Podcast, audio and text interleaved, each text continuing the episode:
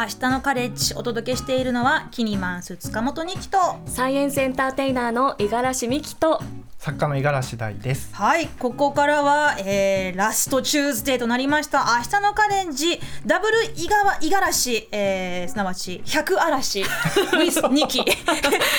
でのトリオでお送りしていきたいと思います。はい。えーですねまあ哲学対話をやろうということなんですけれど、まあ先ほどもう簡単にあの説明しましたが哲学対話と言いますのはまあこれといったはっきりとした定義があるわけではないと思うんですけれどまあ誰もが日常の中で感じる哲学的な問いをみんなで対話して深めていく活動なんですね専門的な知識は全く必要とせず子どもたちでも、えーまあこう小学校とかそういうあの教育の現場で、まあ、導入しているところもあるということなんですけれど、まあ、今回は、えーチャット GPT 先生にこうお題を考えてもらおうという、えー まあ、なかなか無茶ぶりな、えー企画でして。ね。まあ、ディレクターがね、チャット GPT にこういう質問をしてみました。明日のカレッジというラジオ番組で哲学対話を行うのですが、ラジオパーソナリティのキニマンス塚本二希さんと、作家の五十嵐大さんと、サイエンスエンターテイナーの五十嵐美希さん、3人で行うのにぴったりな哲学対話のテーマを5つ教えてください。で、こう、なんか3秒、4秒ぐらいしたら、は5つ、もう、はいはいはいはいってこう出てきたそうです。はいはい、出てきた答えは、えーこのようだったそうです。怖いんですけど、なんだろう。明日のカレッジでラジオパーソナリティのキニマンス塚本二希さん、作家の五十嵐大さん、サイエンスエンターテイナーの五十嵐美希さんの3人で行うぴったりな哲学対話のテーマを以下に提案します。これらのテーマは異なるバックグラウンドを持つゲストが共感し、深い対話を展開できるものです。1現実の本質と幻想。現実とは何か？私たちの認識はどのようにして構築されるのか？幻想と現実の境界はどこにあるのかといった問題について議論します。五十嵐さんの文学的な視点。五十嵐美樹さんの科学的な見解。そして塚本二希さんの個性的な視点が組み合わさって興味深い対話が生まれるでしょうこれが1です。いやいやいやいや。現実の本質と幻想。えさらに、えー、2番人間の存在と未来。3番倫理と技術の交差点。おー。4番自己認識とアイデンティティ。5番宇宙と我々の位置。どうどうして？しようするのこれみたいな。むずい。まあちょっとあのねちょっとあの簡略的にしましたけれど一応そのまあ5つのテーマまあこういうふうに、えー深掘りしたら興味深いでしょう。っていう、あのまあおすすめしてくれたんですけれど。はい。どうしようこれ選ぶんですか？一応あのあの私が見た感じだとこうチャット GPT が特に押してくれてる感じがするのが、今言ったその1番で言ったうんうん。五十嵐大さんの文学的な視点五十嵐美樹さんの科学的な見解そして私の 個性的な視点。最後ね。みんな個性的でしょって個性的な視点。現実とは何か私たちの認識はどのようにして構築されるのか、うん。幻想と現実の境界はどこにあるのか、えー誰でも自由に話せます。じゃあこの一番でいきますか。そうですね。うん。やってみますか？うん。はい、私。はいはい。はい 誰かが始めないと。そう危なかった。幻想と現実の境界って。例えば私が見ている世界、はい大ちゃんが見てる世界ミキさんが見てる世界って例えばみんな今3人ともこの 同じスタジオにいるけれど、うんまあ、まずその物理的に座ってる場所が違うし、3人ともこう違う人生を生きてきたから、えっと、例えばさ私がさこう一瞬ミキさんとパッと目があって目をそらしたらうん。ミキさんもしかしたら「えなんか感じ悪」ってうん思っちゃうかもしれないはい。としましょう、はい。そうじゃないんだよ。うんうん。たまたまなんだよ、はい。別にあの深い意味はないんだよ。いやいや本当に嫌われて。もしかしたらミキさんは私が目をそらしたことに対してあれ？ミキさんなんかお怒ってる機嫌悪いって思っちゃうかもって、そうですね。でも私としてはいや何も考えてなかった、うん。えまさかそんなこと思ってるなんて、でじゃあどっちがうん。現実なんだろう？どっちが真実なんだろうってなったら、うん。まあどっちもうんなんていうのかな。じゃあ私が現実でミキさんが思い込みだから幻想ですっていうことも本当に言えるのかなって。でミキさんにとってはそれが現実かもしれないじゃないですか、うん。だから教会っていうのは人間ごとに境界があるんだと思います。なんかそれに近いことを僕この間本で書いたんですけど、うんまさにはい。そのはき耳の聞こえない母親が、まあ、どんな人生を歩んできたかっていう取材をしたんですね。で、うんと、そこで書きたかったのは事実じゃなくて母親にとっての真実だったので彼女がどういうふうに見てきたのかっていうのを書こうと思ったわけです。で書いたら結局祖母から聞いていた話とかと食い違うことが出てきたんですよ。でそこでもし自分が事実を追求していたら多分何が違うのか何が正しいのかって結構こう推察して考えていったと思うんだけど僕は母親の真実が知りたかったので食い違った意見はそれはそれでよくて母親はこう見えていたっていうのを書いたんですよ。うん。でなんかそれで考えるとなんか世の中に本っていっぱいあるけど、割と著者が見て著者が書いてるなんか著者にとっての真実な気がするんですよね。うんそんで多分いっぱいあるじゃないですか。うん。で同じ事象を捉えている本でもなんか著者によって全然意見が違ったりするのってそういうことなのかなって思いますよね。うんその本を書いた時はお母さんが、まあ、主体というか主人公だったから、じゃあもしこれをおばあちゃんの視点から本書こうとしたらまた違う内容になったと思う。でそれどっちが正しいっていうのはなんか野暮な話っていうか、もう真実は多分人の数だけあるから、うんそのままでいいんじゃないかなって思ったんですよね。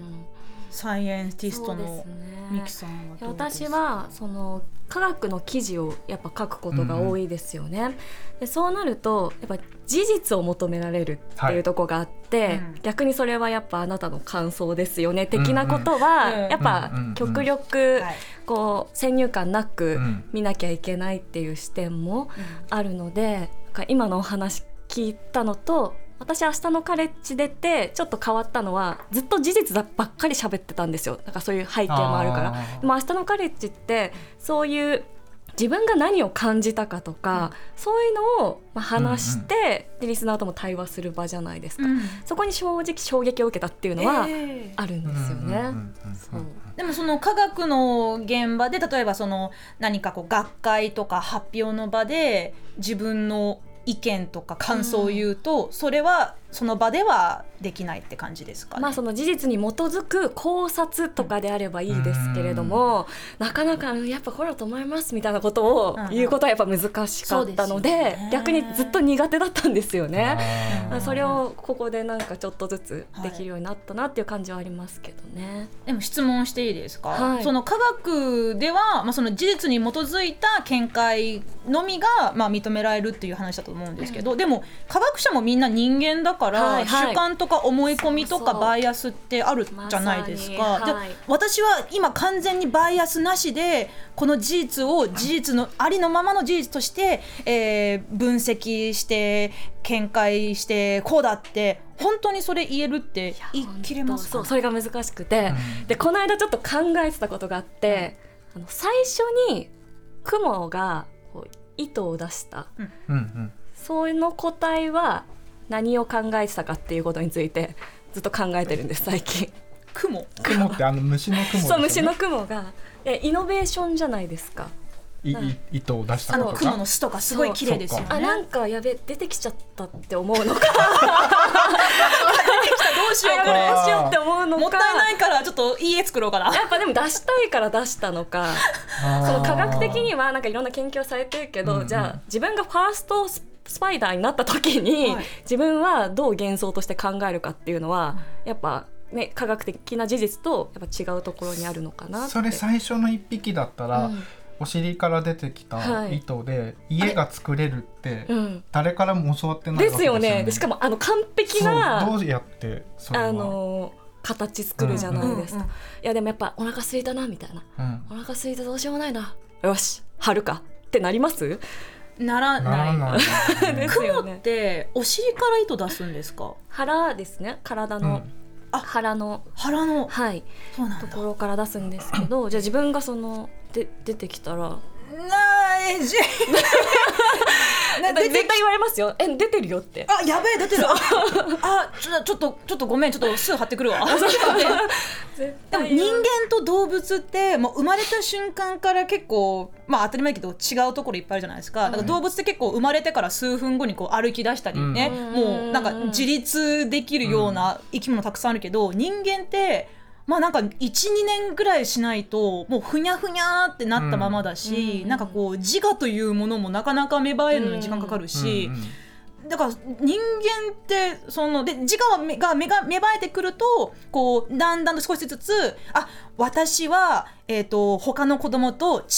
存在なんだとか、なんか目の前にあるおもちゃをなんかこう欲しいから取るじゃなくて、なんか貸してって言わないとダメよって恐れじゃないですか、そこで初めてあ自分と他者というものを学んだりあとなんかこう自分がなんかこうなんなんていうのかなその今欲しいもの今求めるものがなんか世界の全てって思ってるけどだんだんとあ今自分の全てがあ自分が世界のすべ、えー中心ではないんだなってまあ大人になれば分かってくるはずなんですけれど、そうやってこうあ今自分が感じてるもの思っていることは必ずしも誰かと共有できない、ででできるものではないって分かってくる。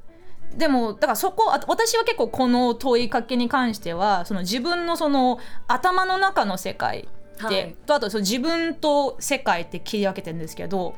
じゃあ本当の現実っていうのは共有みんなと共有できる現実ってあるのかなって。うーん。なんかそこを多分科学みたいなこう、まあ、数学になっちゃうけど今言うのは 1+1 は2じゃないですか。そこは 1+1 が10になったとしてもやっぱ×つけられちゃうわけですよね。事実として、これはあそう。2が事実ですよと。1たす1は田んぼの田だったらアウトですかね。アウトあありましたねそういうのね。そうそうクイズだったらいいけうどん。数学っていうものでこの1と1を足したら事実としてどうなりますかっていうのは多分2が正解なわけですよね。うん。でも人間のその心の部分ってその割り切れないからだからこうみんなが共有できる事実って多分ほぼないんじゃないですか。えだからみんな一人一人見る人によってバイアスかかっちゃうしやっぱり色もつきますよね。えーお話の途中なんですが、はい。ここで停電の情報が入ってきました、東京電力によりますと現在東京都中野区でおよそ3090件が停電しています。復旧は午後11時頃を見込んでいるということです。以上停電の情報でした。かなんかでもその誰とも共有できることがないも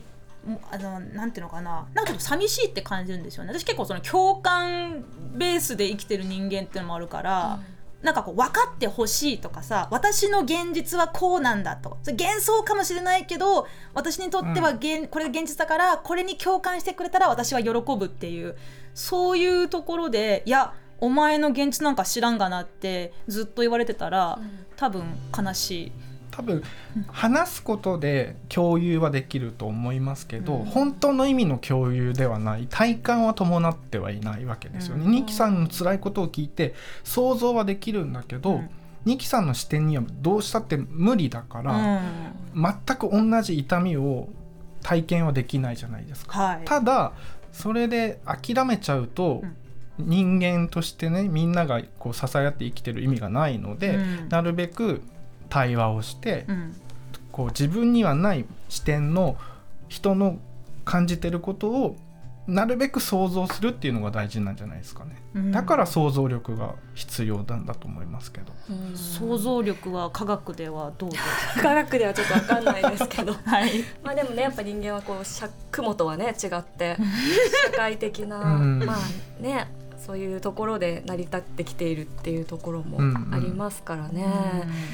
いやでもその場合にどういうふうに何そのわか分かってもらうっていうのも変ですけれども、うんうんうん。どういうコミュニケーションをしていくのかっていうのはうん。やっぱ考えたりしますか、まあ、例えばそのさっきの例また出すとあのわかんないよ。なんかミキさんが「あれニキさん今日何かああの機嫌悪いですか？とか、なんか私何かしましたか？ってもしねあの聞いてくれたら私が「えなんでなんでそんなことないよ?」って言ったら「いやなんかさっきニキさんが私のこと無視したように感じたんですけど」うん。でもしねそこでちょっとこう言いづらいかもしれないけど、はい。勇気を出して言ってくれたら「えそんなつもりじゃなかったよごめんね」とか、あのあ全然もうぼーっとしてただけとか言えるかもしれないけど、ね。そこのちょちょっと勇気を出して言いにくいことを言ってみないと、あなんかニキさんとはもう分かり合えないなって終わ,、終わっちゃったら、うんうんうん。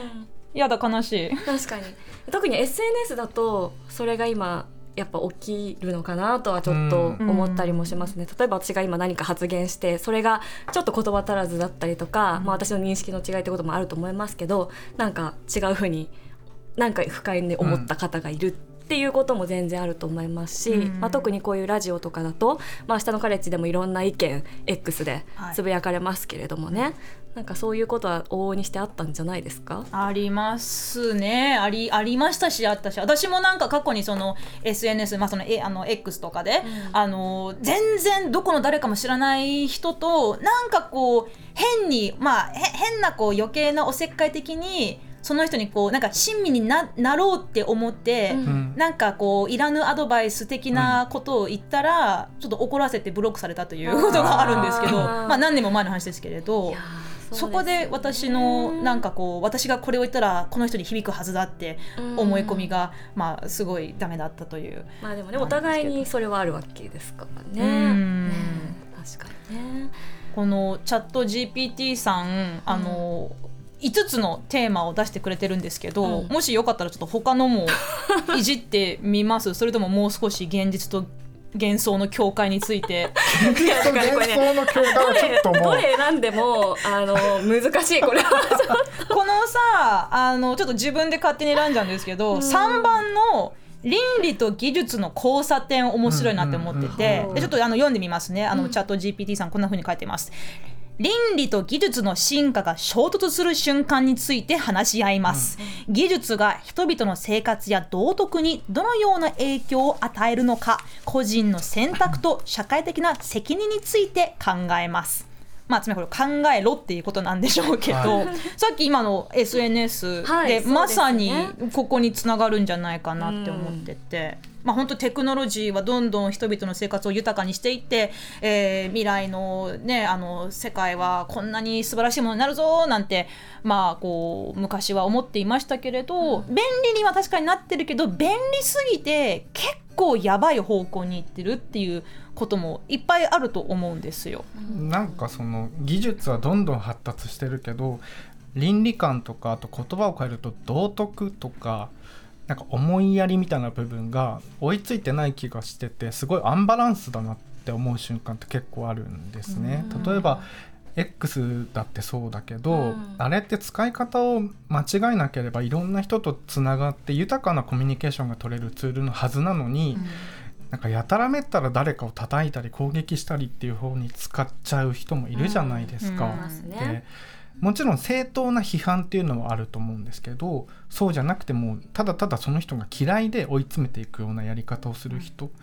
ていうのはやっぱりそこはもうこういう SNS っていうものがすごい発達してるだけれどもそうやって個人と個人が気軽につながれるようになったがために倫理観が欠如した人によって誰かが誰かを攻撃するっていうことに結びついてると思うんですよ。だから大事なのはそういうなんか道徳心をもっともっと育まないといけないと思うし、なんか人間の尊厳みたいなものを軽んじてる人がいるんじゃないかなと思いますよね。うんまあ確かに事実を伝えればいいと思っているっていうことはあるかもしれないですね。正論で論破する、うんうん。その正論だってその人から見たらそう見えてるだけで、うん。今叩いてる相手から見たら全然違うものが見えてるかもしれないじゃないですか、うんそすね。の一番につながるんです業けど。界も違えばね。そうするとなんかもう食い違ってたりするわけですよね、うん。双方見てても。うん例えばその私たまに最近よく出てくるあの迷惑系 YouTuber とちょっと違う、えっと、市民逮捕系はい。YouTuber っていう、つまりその、まあ、市民逮捕って一応法律ではやって、あの例えば目の前でなん現かこうそう目の前でこう犯罪が起きている、あの犯人をお取り押さえて警察を呼ぼうっていう時には市民逮捕ってしていいってことになってるんだけど、うん市民逮捕することが目的でうん。動画を撮りながら、うん。例えば、えっとコンサートの転売屋を追いかけ回すとか、えーでその中でちょっとこう暴行ねちょっとまあ暴力なことがあったりして、結構今 SNS や YouTube とかでう注目、まあ、良くも悪くも注目されていると、あのけんあの私はそういう印象を受けるんですよ。うん。でそれ見てわなんかちょっと怖いなこういう正義心が暴走していく末にはどんな社会があるんだろうとか。あのあとその迷惑系 YouTuber とかも、いやマジこいつら本当胸くそ悪い迷惑もう、うんなんかんなんか消えてほしいとかね。もうその、うんまあもうアカアカウントブロックされてほしいとかバンされてほしいって思ったりするけどじゃあ私がそれをその人に向かってこうなんか「お前胸くそ悪いから消えろ」って書き込んだらそれはうん。私も闇落ちしてしまうう思うん。でです。ねなんか多分正当なやり方があると思うんです。それは運営側に、まあ、クレームを出すとか、あとはなんだろう司法に委ねるとかそうじゃなくて個人でやっちゃうのはやっぱり良くない。あの私刑ってあるじゃん死刑、うんそれは良くないですよね。でもその道徳って道徳心？育むってさっきおっしゃってましたけど、はい。どうだ誰がその道徳心を育ませるんでしょう？それはもういろいろあると思いますけどもちろんやっぱり教育の現場でもっともっとその道徳っていうことを学ばなきゃいけないとは思いますよ。道徳っていうか人権とかですよね。なんかすごく軽んじてる人が多いし自分もうっかりねこう誰かのことを踏みつけるようなことを言っちゃう時もあるんですけど、あるんだ。うん、あると思います。無自覚にそれは。うん。無自覚に。後から気づいてあれは良くなかったなって思うことはあるのででもそういうことってなるべく避けたいじゃないですか。特にそのマイノリティの人たちで踏みつけられてる人って声を上げられない人もいるわけですよ。うんもう諦めてるっていうかその諦めてる人たちにじゃあなんでもっと声上げないのとか声上げてくれたら気づくのにって言うんじゃなくて彼らが黙っててもマジョリティ側が察しろって話ですよもっともっと。いあなんかミキさん今なんかいやーまあでもやっぱそのなんていうかなそのさっきの迷惑系の、まあ、YouTuber の話とかでいくとやっぱなんていうか注目を集めるとか、売れるものとか、まあ、やっぱそういうところに正義を持っているうん。場合うん。まあでもそれはやっぱ求められるからややるっていうまあ、それがこう自分のステータスをうん上げるものの手段として、まあ、やってるかどうかわからないですけど、まあ、だからねそういう側面もあるから、なんか自分がやっぱそこは、ね、貫きたい道徳を持ってやりたいと思っててもなかなかやっぱこっちが売れるからとか、まあ、そういうなんか選択をする人はやっぱ出てきちゃうのはあるのかなっていうのは、あの自分の仕事を通しても、ん。まあ、経験を通してもやっぱ思いますけどね。あえて炎上を狙うような人もいますからね、うん。なんかこういうことをわわざといろんな人を怒らせるようなことを言ったら、うん。そうそうわざわざね。そうなんか。まあ、そうそういう人たちもなんていうのかなそのまあ注目されたいとかなんかこう誰も言えないことを俺は言ってやるぜっていう、あそう言ってあげたぜみたいな。でそういう人をまあなんかこうアンチヒーローみたいな、あのこんなこう正論しか綺麗事しか言えないこんな息苦しい世の中つまらないからなんかこうちょっとエキサイティングな人がなんかいいた方がいいよねっていうのを完全にそのそれは間違ってるって言える権利って私にあるのかなって、うん。うん。もちろん私が考える理想の社会はそういうねなんかこうわざと人を傷つけてなんかこう喜ぶような人たちは いてほしくないと私は思っちゃうけどじゃあこういう人たちは私の理想の世界にはあの不適切だからあのバルスなんて言えないわけですよね。僕もそういう迷惑系とか他人を攻撃してお金稼ぐとか人気集める人ってあんまり好きじゃないんですけど、そういうのを見てて思うのが彼らには一体どういう過去があったんだろうなってすごい考えるんですよ。もしかしたらあのオープンにしてないだけでめちゃくちゃ貧乏で養わなきゃいけないとか介護しなきゃいけない家族がいるとかあるいは過去にすごいいじめを受けていたとかねそれがトラウマになっているとかもしかしたらなんかそういう過去のことがきっかけになって今の行動につながってる可能性もあると思うんですよね。だからそうなってくると今やってることはおかしいからやめなさいじゃなくって多分もっともっと元をたどったところをそれはカウンセリングなのか人間関係の改改善なのか分かんないけどそうやっていかないと変わらないというか、うなんかその今やってることがおかしいっていうだけだと我慢させるだけっていうか、まあ、そこまで考えなくてもいいのかもしれないんですけど、うん、考えちゃいますよね。やっぱりこの情報化社会っていうのもねもちろん便利なこともたくさんあるし、あの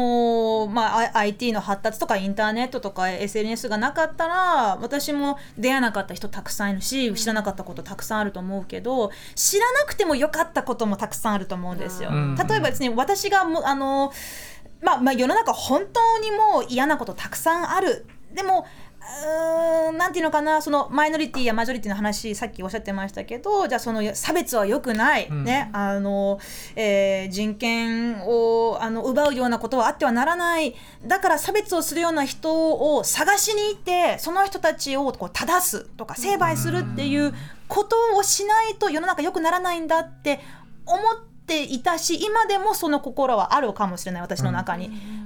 でもそれって多分私がすごく辛いことになるだろうし、私がその正義だ正義だって思ってることが誰かの悪になってしまうかもしれないから、本当にそのおっしゃる通りその倫理観と技術のこの、えー、まあ進展どんどんどんどん進んでいくとやっぱり人間がどこかで IT に抜かれてしまって、うん、もうじゃあ IT にこう判断してもらおうってなんだろうこうまあ善悪決めてもらうとか。それはなんか怖いですよね。怖いよね、うん、すごいそうならないと思いますけど。